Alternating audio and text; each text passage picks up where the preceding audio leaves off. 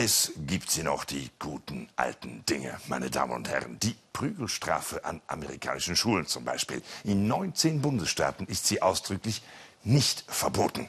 In Georgia, in der Nähe der Stadt Augusta, ist man jetzt zum schönen äh, traditionellen Paddling zurückgekehrt. Dabei wird das Sitzfleisch des Kindes mit einem traditionellen Holzpaddel traktiert, genau 60 Zentimeter lang, 15 Zentimeter breit, nicht dicker als 2 Zentimeter. Alles geregelt, sogar die Anzahl der Schläge pro Strafe exakt drei. An unserer Schule, sagte die Schuldirektorin stolz, wird Disziplin sehr geschätzt. Früher, als Prügelstrafe noch die Norm gewesen sei, habe man nicht die Probleme gehabt, die man heute habe.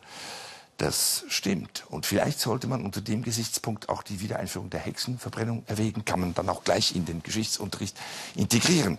Bekannt wurde die Sache überhaupt nur, weil die Schule per Brief die Eltern um Einverständnis zum Paddling gebeten hat. Und immerhin ein Drittel hat da gerne zugestimmt. Großes Bravo. Äh, nur eine Frage noch, ohne jetzt der Entwicklung in den USA vorgreifen zu wollen.